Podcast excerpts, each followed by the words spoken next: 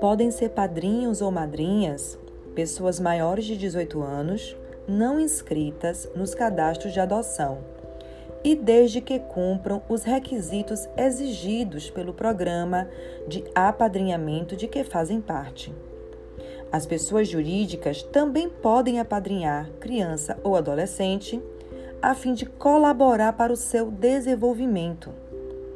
O perfil da criança ou do adolescente a ser apadrinhado será definido no âmbito de cada programa de apadrinhamento com prioridade para crianças ou adolescentes com remota possibilidade de reinserção familiar ou colocação em família adotiva.